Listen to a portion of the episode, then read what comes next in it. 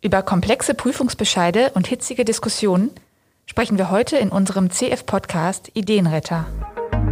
CF-Podcast Ideenretter. Eine Physikerin und ein Elektrotechniker auf dem Weg zur Patentanwältin und zum Patentanwalt. Willkommen zu unserem CF-Podcast Ideenretter, dem Interview-Podcast von Kohaus und Florak. Hier erzählen mir regelmäßig die Patentanwaltskandidatinnen und Kandidaten der Kanzlei von ihrer Ausbildung und von ihrem Berufsalltag. Mein Name ist Elena Winter und ich spreche heute zum dritten Mal in Folge mit Janina Erdmer und Karl-Henning Lubber. Die beiden sind jetzt seit fast anderthalb Jahren bei Kohaus und Florak und damit schon auf einem guten Weg, Patentanwältin bzw. Patentanwalt zu werden. Hallo und herzlich willkommen an Sie beide. Hallo. Hallo. Ja, Sie haben ja jetzt schon fast die Hälfte Ihrer Ausbildungszeit bei Kohaus und Florak hinter sich. Erstmal, wie geht's Ihnen damit? Wie blicken Sie so zurück auf die letzten anderthalb Jahre? Ja, habe ich schon ganz gut eingelebt, muss ich sagen. Also ist ja jetzt schon wirklich eine längere Zeit, die wir jetzt hier gearbeitet haben. Also es ist auch überraschend schnell gegangen, muss man sagen. Also es ist ein ganzes Jahr, aber fühlt sich nicht so an. Es könnte auch ein halbes Jahr sein. Nö, ich glaube, das war, glaube ich, die richtige Entscheidung anzufangen und ich bin auch ganz zufrieden mit der bisherigen Ausbildung. Und Sie, Frau Erdmer?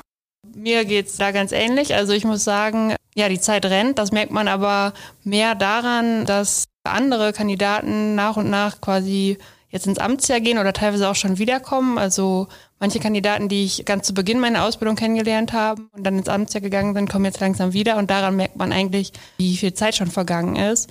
Ich muss sagen, das erste halbe Jahr der Ausbildung, das ähm, hat sich ein bisschen ja, länger gezogen, so im ähm, Rückblick, weil man da, also für mich war da dieses Juristische noch ja, ziemlich im Vordergrund, ziemlich neu. Und das hat sich jetzt so langsam schon so ja, ganz gut eingespielt. Und dadurch habe ich mich jetzt auch würde ich jetzt sagen, so nach dem ersten Jahr vollständig eingewöhnt oder mehr oder weniger vollständig eingewöhnt und fühle mich jetzt noch ja angekommener einfach in dem Job und ähm, das ist jetzt nochmal ein großer Unterschied im ja, zweiten Jahr, wo wir jetzt sind im Vergleich zum ersten Jahr, dass man sich jetzt schon ja, so ein bisschen als Patentanwalt fühlt. Mhm. am Anfang war man noch so, sage ich mal, Wissenschaftler, der jetzt so eine neue Welt gekommen ist mhm. und das hat sich jetzt schon so ein bisschen gewandelt. Und ich merke auch schon, dass die etwas größeren Prüfungen, die irgendwann anstehen, also zum Beispiel die europäische Prüfung, dass die jetzt nicht mehr so in völliger dunstiger Zukunft sind und weit entfernt, sondern man merkt schon, weniger als einem Jahr werden wir wahrscheinlich diese erste Vorprüfung ablegen für die europäische Prüfung, die also ziemlich die schwierige Prüfung des, äh, der gesamten Ausbildung ist. Und ist auch schon ein anderes Gefühl, jetzt, dass man schon weiß, man muss jetzt allmählich gucken, dass man, dass es wirklich dann die, die entscheidenden Meilensteine erreicht werden. Und ja, ist schon anders geworden. Also genau, steckt jetzt mehr drin. Könnten Sie noch mal kurz beschreiben, also Sie sind jetzt im zweiten Jahr. Gerade hatten Sie, Frau Erdmann, vom Amtsjahr gesprochen. Das ist das, was folgt auf die Ausbildung. Das ist dann in München die Phase, ne? Genau. Das ist nach den drei Jahren in der Kanzlei. Also das dauert jetzt noch länger als anderthalb Jahre, bis dann die Münchenzeit ansteht. Und ja, je nachdem, wann man die Ausbildung anfängt, äh, macht man, also in meinem Fall wäre es dann so, dass ich direkt zu Beginn des Amtsjahres dann auch die europäische Eignungsprüfung ablegen würde. Also die ist immer im März. Und äh, ein Jahr davor hat man dann schon, wie der Luba gerade sagte, die ähm, Vorprüfung von dieser europäischen Eignungsprüfung. Das wäre dann im nächsten Jahr. Das heißt, wir sind jetzt so langsam dabei, ja, die ersten Anfänge haben wir hinter uns und jetzt müssen wir uns auch bald dann auch die Prüfungen konzentrieren, weil wir jetzt auch im Ende Mai schon die erste Hagenprüfung, also vom Fernstudium. Und ja, jetzt muss man halt arbeiten und lernen vereinen. Das äh, ist jetzt auch nochmal, sage ich mal, Unterschied im Vergleich zum ersten Jahr. Ja, diese erste wichtige Klausur, Sie hatten es gerade schon angesprochen, das ist ja auch also Teil der patentanwältlichen Ausbildung, läuft quasi parallel. Wie bereiten Sie sich denn darauf vor? Was ist da, ähm, ja, wo Sie auch gleichzeitig ja in der Kanzlei relativ eingespannt sind? Gibt es da genug Freiraum auch zum Lernen? Also bei mir ist es so, ich versuche das jetzt am Wochenende äh, mich hinzusetzen, teilweise abends, aber das äh, muss ich sagen, ich bin auch froh, wenn ich abends dann einfach mal abschalten kann, weil der Arbeitstag dann doch auch anstrengend ist. Also es ist schon so, dass man jetzt am Wochenende oder ich zumindest am Wochenende ja versuche da mich zu disziplinieren und mich an den Schreibtisch zu setzen. Man kann natürlich auch ein paar Tage dafür frei nehmen, aber ähm, ich denke, es ist auch wichtig, dass man die Freizeit, die man hat im Jahr, dann zum Beispiel mit der Familie verbringt oder in Urlaub fährt und deswegen versuche ich das dann am Wochenende und mal abends zu machen, genau. Ja, ich mache es genauso. Also wir hatten ja auch Einsendeaufgaben das Jahr über, wo wir quasi gezwungen waren, uns mit den Inhalten zu befassen. Und jetzt denke ich halt vor der Prüfung, ich fange jetzt auch allmählich an, nochmal so ein bisschen Übersicht äh, zu verschaffen über die äh, Inhalte, die eben vermittelt wurden und dann vielleicht einen Monat vorher auch genau wie Frau Edmer äh, am Wochenende dann äh, zu lernen. Man kann dann auch dann Fallbeispiele bearbeiten und sich dann nicht konkret auf die genaue Prüfung vorbereiten. Und das wird dann wahrscheinlich bald äh, beginnen, genau mhm. diese, diese Phase. Ich denke mal, der Monat vorher wird schon etwas weniger entspannt als der Rest des Jahres dann ah, ja. ausfallen. Ja. Okay. Ja, gehen wir mal so wieder in den Kanzleialltag. Sie hatten mir in der vorigen Folge schon erzählt, dass es da in manchen Bereichen schon so ein bisschen Routine sich eingestellt hat, dass Sie auch souveräner werden, zum Beispiel bei der Bearbeitung von Schriftsätzen. Wie sieht es da so in anderen Bereichen aus? Also gab es schon die Gelegenheit, zum Beispiel an Verhandlungen teilzunehmen inzwischen? Ja, also ich bin bisher nur mit der Vorbereitung einer Verhandlung befasst gewesen, also mündlichen Verhandlungen im Prüfungsverfahren.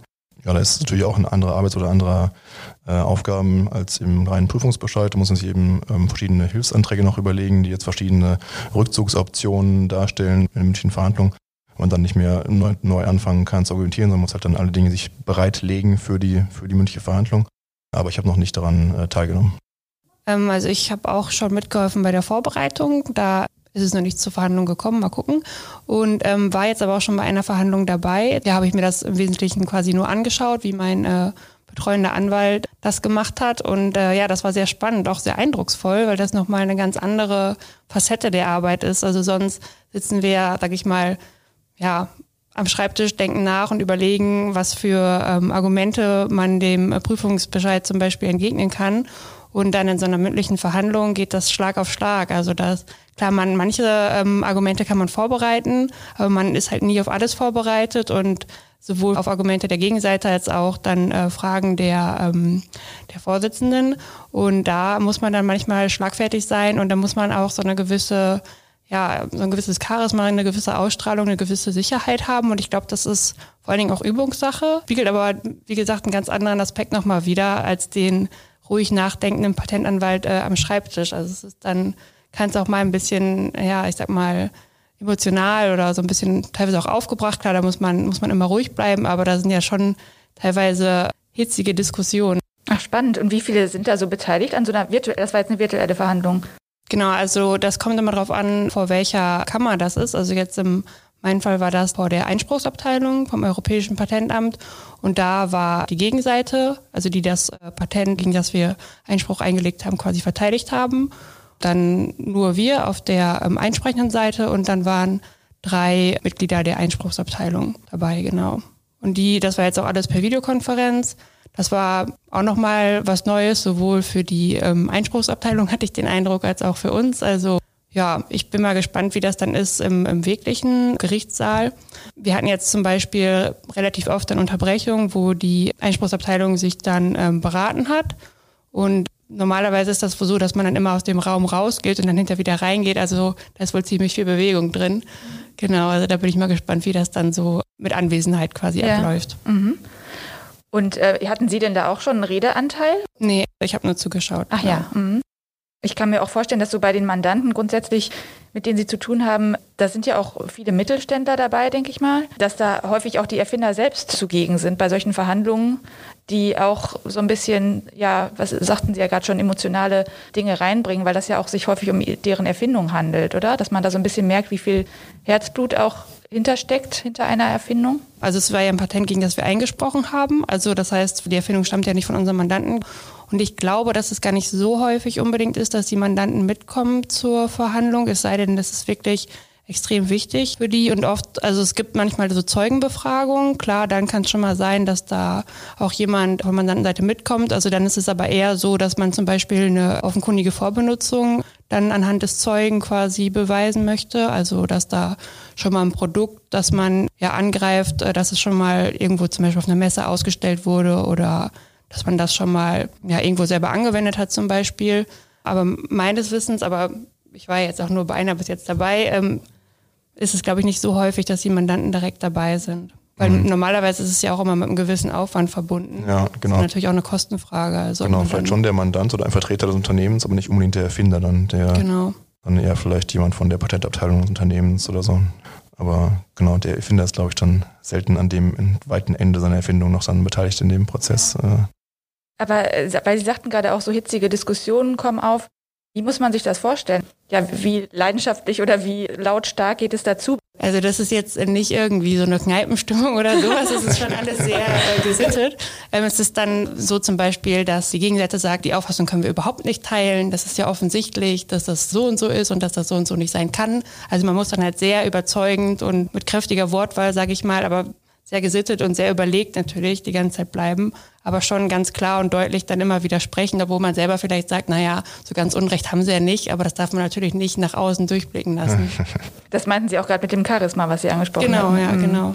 Ja. Wie ist es ansonsten so der Kanzleialltag? Wie empfinden Sie den aktuell? Was hat sich geändert im Laufe der Zeit? Wir haben ja jetzt das ähm, zweite Jahr begonnen, also ich jetzt im Februar und Frau Erdmann im Januar. Und da haben sich so ein paar Änderungen eingestellt der Arbeitsweise. Unter anderem erfassen wir jetzt unsere Arbeitszeiten, also sozusagen wie viele Stunden wir verwenden auf eine bestimmte Aufgabe. Und es hat schon die Arbeitsweise etwas, oder zumindest die Sichtweise auf die Arbeit ein bisschen geändert, weil man jetzt eben genau nachverfolgen kann, welche Zeit man verwendet für eine Aufgabe. Und witzig ist auch, man kann den Umsatz nachher dann in Relation setzen, den man quasi, der jetzt in einem Mandanten Rechnung gestellt wurde zu dieser Zeit, man investiert hat und kann so ein bisschen schauen, was vielleicht gerade so der ungefähre effektive Stundensatz wäre, den man hätte in Rechnung stellen könnte. Und das ist auf jeden Fall einmal natürlich ein gewisser Druck, den man verspürt, dass man nicht unbedingt zu lange brauchen sollte für gewisse Aufgaben. Gleichzeitig möchte man natürlich auch noch weiterhin lernen und darf sich jetzt nicht zu sehr hetzen. Aber andererseits ist es auch motivierend, weil man halt sieht, dass die Arbeit irgendwann in Rechnung gestellt wird und dass man auch Dinge vielleicht in gewisser Zeit dann ähm, fertig bekommen möchte, um ein gewisses persönliches Ziel zu erreichen. Ja, das ist schon äh, spannend und nähert sich dann so ein bisschen der produktiven Arbeit in Anführungsstrichen des Patentanwalts, dass wir nicht nur noch, nicht nur lernen und äh, quasi von unserem Ausbilder eins zu eins angeleitet werden, sondern dass wir auch schon wirklich einen Beitrag leisten für die Kanzlei. Gibt es denn da Vergleichswerte? Also wissen Sie, was so normalerweise üblich ist und daran müssen Sie sich orientieren? Oder? Nee, nee, gar nicht. Nee. Also es wird auch aktiv davor gewarnt, dass wir uns jetzt äh, hetzen und irgendwie irgendwelchen Vorgaben nachjagen. Das ist eher so für uns oder ähm, um halt so ein bisschen sich einzufühlen in diese gesamte Denke des, des Freiberuflers, der natürlich mit seiner Zeit haushalten muss am Ende und auch natürlich am Umsatz dann sich orientieren muss, wie viel Zeit er wo investieren kann. Aber das geht jetzt nicht darum, dass wir bestimmte Vorgaben erfüllen müssen. Also ähm, man, man sieht schon zum Beispiel, wenn man jetzt fünf Stunden gebraucht hat oder so, dass der Anwalt dann teilweise nur drei oder nur zwei abrechnen kann. Also da sieht man dann teilweise schon, okay, das sind Sachen, da brauche ich jetzt relativ lange für. Manchmal ist es aber auch so, dass selbst der fertig ausgebildete Patentanwalt natürlich unterschiedlich lange braucht, um jetzt einen Prüfungsbescheid zu beantworten, weil manchmal ist der Fall ja auch ein bisschen komplizierter und äh, trotzdem ist es kommt auch so ein bisschen auf die, sage ich mal, Kanzleipolitik an, wie man das äh, abrechnet, aber für den Mandanten ist es ja auch wichtig zu wissen, okay, wenn ich jetzt da den Auftrag erteile, mit was für Kosten kann ich rechnen? Und deswegen ist es, glaube ich, oft so, dass man einen Pauschalbetrag dann abrechnet und da muss man halt gucken, manchmal brauche ich länger, manchmal brauche ich kürzer, was kann ich denn im Mittel abrechnen? Ich finde, das ist am Anfang dachte ich, das ist so ein bisschen so wie, ähm, es gibt ja so ganz viele Konzentrations-Apps oder dass ja, man sich so ein genau. Teelicht anzündet und dann innerhalb dieser Zeit lernt und danach Pause macht. Manchmal dachte ich so, ah ja, das mhm. ist ja irgendwie ganz witzig. Dann drückt man auf den Button und dann fängt die Zeit an zu laufen und irgendwann macht man dann halt Stopp, wenn man aufhört zu arbeiten. Das ist dann wirklich wie so ein, okay, das ist jetzt so eine äh, fest eingeteilte Zeitperiode, wo ich halt wirklich konzentriert arbeite und danach mache ich dann halt mal vielleicht kurz eine Pause oder trinke einen Kaffee. Und ähm, am Anfang dachte ich, ah ja, das ist ja ganz witzig. Klar, das ist natürlich schon so ein gewisser Druck, den man dabei äh, verspürt. Vor allen Dingen, wenn man merkt, okay, ich brauche irgendwie ganz schön lange und ähm, das ist jetzt irgendwie länger als normal. Aber wie Herr Luba schon sagte, da darf man sich da nicht hetzen lassen, weil wir sind ja immer noch hier zum Lernen und das ist ganz nett, dieser Effekt, dass man sieht, okay, was ist das, was würde das jetzt bedeuten und wie kann man das gegebenenfalls auch als Honorar abrechnen. Aber das ist, glaube ich, ganz wichtig, dass man sich klar macht, okay, wir sind noch in der Ausbildung und das ist, glaube ich, das, das Wichtigste, dass man das ordentlich macht und was für sich selber mitnimmt dabei. Mhm. Sie sind ja auch im engen Austausch mit Ihrem Ausbilder dann immer. Also wenn Sie irgendwo hängen bleiben und nicht weiter wissen, können Sie dann nachfragen, ne? Genau, richtig, ja, mhm. genau. Also im zweiten Jahr ist auch für mich anders geworden, dass ich jetzt nicht nur mit einem Ausbilder, mit meinem Hauptausbilder zu tun habe, sondern auch mit verschiedenen anderen Anwälten, also mit auch meinem Zweitausbilder und noch weiteren Anwälten. Was auch ganz spannend ist, wenn man halt andere Arbeitsweisen kennenlernt, also andere Themenbereiche, einmal natürlich andere Mandanten, aber auch andere Herangehensweisen, wie jetzt genau Bescheide zu beantworten sind. Können Sie mal ein Beispiel nennen? Wie kann sich so eine Arbeitsweise unterscheiden? Ja, beispielsweise habe ich jetzt einem Anwalt zusammengearbeitet, der mit einem Mandanten aus den USA arbeitet, die ähm, einmal englische Bescheide zum Beispiel primär bearbeiten und auch dann auf Englisch kommunizieren, also andere Sprache. Ich habe bis vorher primär Deutsch äh, genutzt. Und auch die Art der, der Kommunikation ist ganz anders, also viel kürzer und auch die Bescheide sind letzten Endes etwas kürzer gehalten und etwas knackiger, weniger ausführlich, als ich es kenne von meinem Ausbilder. Einfach die gesamte Herangehensweise an die Argumentation ist etwas zielgerichteter und vielleicht weniger blumig. also ähm, man kann ja sehr viel variieren in unserem Beruf ja, also den Stil variieren, indem man eben Bescheide schreibt, miteinander kommuniziert. Und diese Freiheit nutzen natürlich auch die Anwälte und jeder entwickelt so ein bisschen seinen eigenen Stil, die sich jetzt wahrscheinlich von Anwalt zu Anwalt hier in der Kanzlei unterscheidet. Also gibt da keine eine Kurs- und Flora-Herangehensweise, sondern jeder hat so ein bisschen seinen Stil. Aber es gibt doch bestimmt auch Standards, also an die man sich hält, so vom Aufbau natürlich, ne? Ja, klar, generell müssen natürlich gewisse Punkte beachtet werden, aber man hat dennoch ziemlich viele Freiheiten, wie man dann genau vorgeht. Gab es denn eigentlich in der ganzen Zeit schon mal Enttäuschungen oder Rückschläge, die Sie so erlebt haben, falls Sie davon erzählen möchten? Also Dinge, die nicht so gelaufen sind, wie Sie sich das erhofft hatten, thematisch, inhaltlich oder auch im Miteinander. Es gab da irgendwelche Erlebnisse? Also das hat jetzt eigentlich weniger mit der Kanzlei zu tun. Ich finde es schade, dass wir immer noch in der Corona-Situation sind, ähm, weil ich fand eigentlich, also was wir nur ganz am Anfang so mitbekommen haben, dass hier besonders auch unter den Kandidaten, aber auch generell in der Kanzlei so viel, keine Ahnung, dass man abends nach der Arbeit nochmal ein Bier trinkt oder dass man auch erstmal zusammen Mittag isst überhaupt und solche Geschichten. Und das ist natürlich jetzt, mittlerweile muss man sagen, im letzten Jahr ja komplett weggefallen eigentlich fast. Und ich muss sagen, das vermisse ich schon. Und ja, die Zeit rennt, wie gesagt, wir sind jetzt fast schon bei der Hälfte und ich hoffe mal, dass das bald auch wieder möglich ist. Das äh, finde ich jetzt so ein bisschen schade, besonders ja, weil wir haben ja auch das Glück in der Kanzlei, dass ziemlich viele Leute eigentlich in unserem Alter sind, also viele junge Kandidaten. Das ist eigentlich ja eine tolle Sache, genau. Aber sonst, klar, dass wir jetzt bald oder jetzt gerade bin ich, ich bin schon ein bisschen angefangen zu lernen, das nervt natürlich. Ich muss sagen, da ist schon so, dass man denkt, okay, man hat jetzt schon so lange studiert und promoviert und jetzt muss man nochmal noch mal lernen. Also es ist schon so eine gewisse, ach, ja, also genervt halt bei mir, was das Lernen angeht. Aber ja gut, da muss man jetzt einfach durch. Ich meine, dafür, wenn ich dann tagtäglich wieder mit neuen Erfindungen zu tun habe und dann wirklich auch super spannende Sachen dabei sind, dann weiß man wieder, wofür man es macht.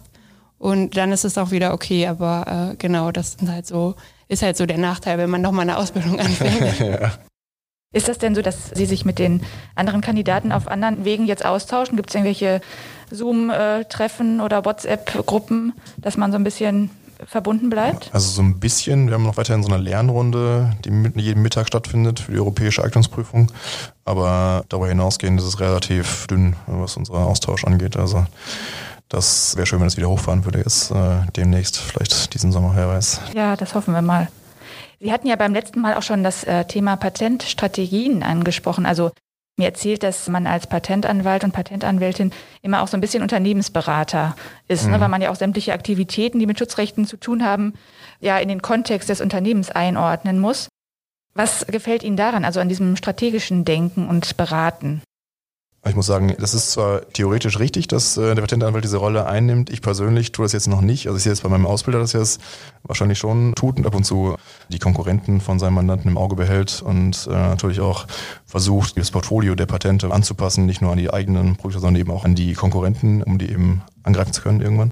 Ist auf jeden Fall sehr spannend. Ist nicht so, dass ich jetzt von konkreten Erfahrungen in dem Bereich berichten könnte. Aber das ist auf jeden Fall ein wichtiger Aspekt, dass man sich eben reindenken muss in das Unternehmen und was sind die Mitspieler in diesem Bereich und wie kann man sich am besten äh, juristisch äh, auf dieser geistigen Eigentumsschiene eben äh, behaupten. Ich weiß nicht, ob du da schon mal irgendwelche Kontaktpunkte hattest, aber. Also ich hatte tatsächlich in der letzten Zeit zwei Kontaktpunkte, wo es ähm, ja sehr viel um Patentstrategie, aber auch in Richtung Unternehmensberatung ging. Also ein Fall war, dass ähm, ein Mandant zu uns gekommen ist und hatte überlegt, ein neues Patent anzumelden. Also die hatten schon äh, ein Patent uns zusammen auch angemeldet, was eigentlich schon die neue Idee auch ziemlich abdeckte. Und wie mein Ausbilder gesagt hat, ein ziemlich dünnes Brett geworden wäre. Und dann hat das Unternehmen aber gesagt, ja, ähm, das ist halt auch eine Marketingstrategie. Wenn wir jetzt noch ein Patent haben, dann werden wir für Investoren natürlich interessant oder noch interessanter. Und das ist dann in dem Hinblick für das Unternehmen, für die Strategie vielleicht auch, wo das Patent an sich gar nicht so wertvoll ist, dann äh, eine Marktwertsteigerung. Klar, da kann man natürlich dann auch raten und sagen, ja gut, wenn wir das jetzt machen, was für ein Patent machen wir denn am besten, deutsches oder ein europäisches, weil das ist ja dann auch wieder eine Kostenfrage, wenn es dann eh, sage ich mal, dem Marketingzweck mehr oder weniger dient.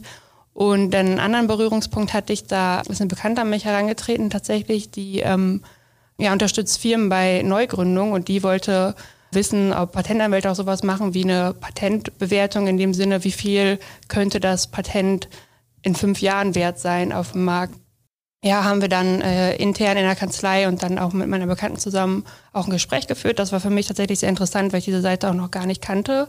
Und es ist tatsächlich so, dass für Investoren natürlich dann Patente auch ähm, sehr wichtig sind, aber auch natürlich sehr schwer abzuschätzen sind, also wie die sich entwickeln. Also das war jetzt auch im, im Pharmabereich. Dann geht es natürlich auch um die Wirksamkeit, das kann man natürlich schwer abbilden.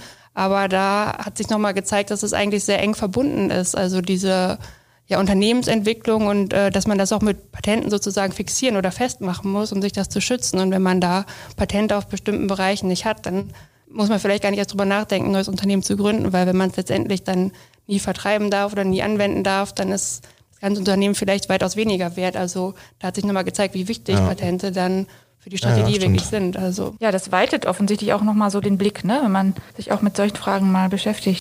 Mhm.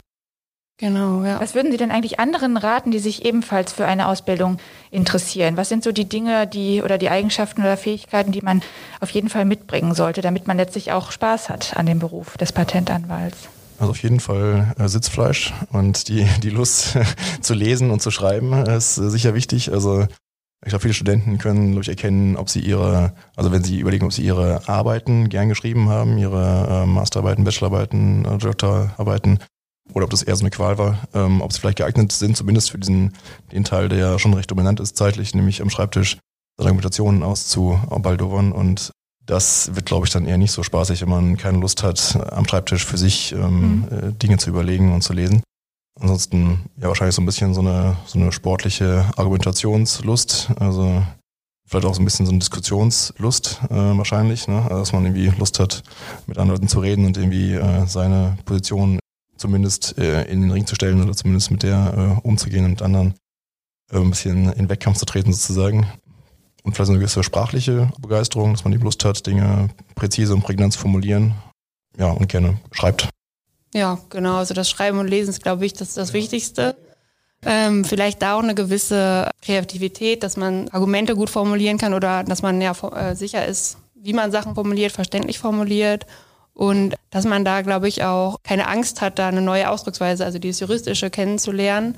Und dass man aber auch offen ist, ähm, wenn man jetzt zum Beispiel zur Wissenschaft kommt, für, für neue Themen und sich bewusst sein muss, dass man halt jetzt nicht in ein neues Thema wieder genauso tief einsteigt wie vorher vielleicht, sondern dass man halt sehr viele verschiedene Themen sieht und sich jedes Mal dann wieder da reindenken muss, aber halt nicht in der Tiefe. Also ja, dass, dass man dafür irgendwie bereit ist und ein bisschen flexibel Genau, ich denke aber, das lehrt unser Studium auch, dass man da die Gabe hat. Also da muss man sich eigentlich keine, oder das heißt die Gabe, die, dass man diese Analysefähigkeit gelernt hat, da muss man sich eigentlich keine Gedanken machen.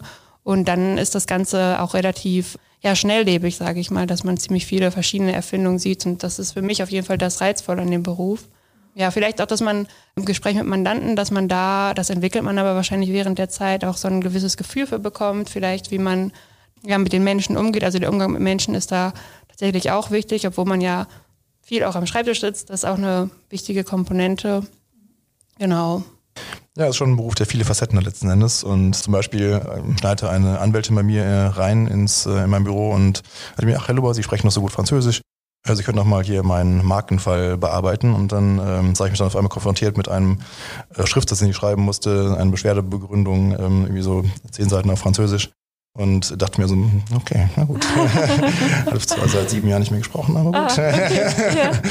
Und? Und ja, war eigentlich ganz spaßig. Also ähm, hat natürlich recht lange gedauert, aber war auf jeden Fall mal so eine ganz neue Facette. Und man kann in dem Beruf, glaube ich, relativ gut aus verschiedensten Ressourcen, die man so im Laufe seines Studiums und Lebens angesammelt hat, äh, schöpfen. Und es ist eben kein Spezialistenberuf, wie Herr Freudmann gerade gesagt hat, sondern ein Generalistenberuf, in dem man fast alle Dinge, die man gelernt hat in seinem Studium und auch ähm, wahrscheinlich Leben irgendwann mal einbringen kann. Mhm. Also das macht es auf jeden Fall reizvoll. Und bei den Fremdsprachen, also Französisch, da muss man ja auch erstmal die Fachausdrücke sich drauf ja, schaffen. Ja, da muss man dann so ein bisschen suchen und lesen, eben erstmal, ja. wie andere das formuliert haben und dann ein bisschen Fragmente vielleicht äh, suchen und dann ein bisschen ummodeln und äh, also ich könnte jetzt niemals live auf Französisch irgendwie einen Fall argumentieren, aber wenn man halt dann die Zeit hat und es dann schreiben muss, dann kann man natürlich ein bisschen vorher recherchieren und dann eben entsprechend mhm. formulieren.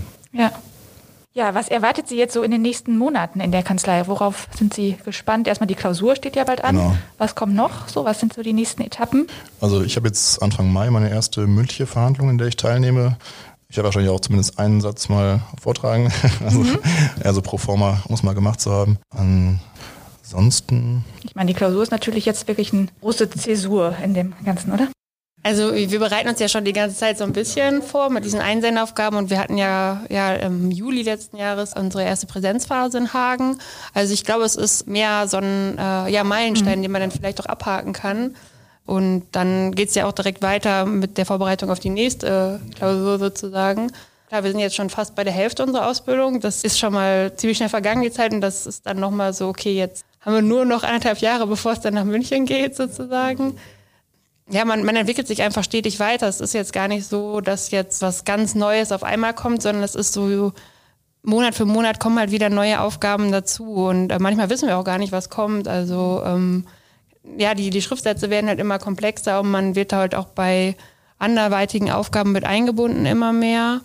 Genau, aber das jetzt auf einmal ab dem, weiß ich nicht, 14. Monat eine bestimmte neue Aufgabe kommt, würde ich jetzt gar nicht unbedingt so sagen. Also es ist immer spannend, wenn eigene Schriftsätze zurückkommen. Also ich finde es immer schön, wenn ich eine Anmeldung geschrieben habe und dann nach längerer Zeit dann die, die Prüfungsbescheid zurückkommen. Das ist immer spaßig. Das kann aber jetzt äh, im Laufe der nächsten Jahre immer wieder passieren. Also es ist nicht unbedingt jetzt ja. im nächsten Jahr so ein äh, auf einmal eintretendes äh, Ereignis.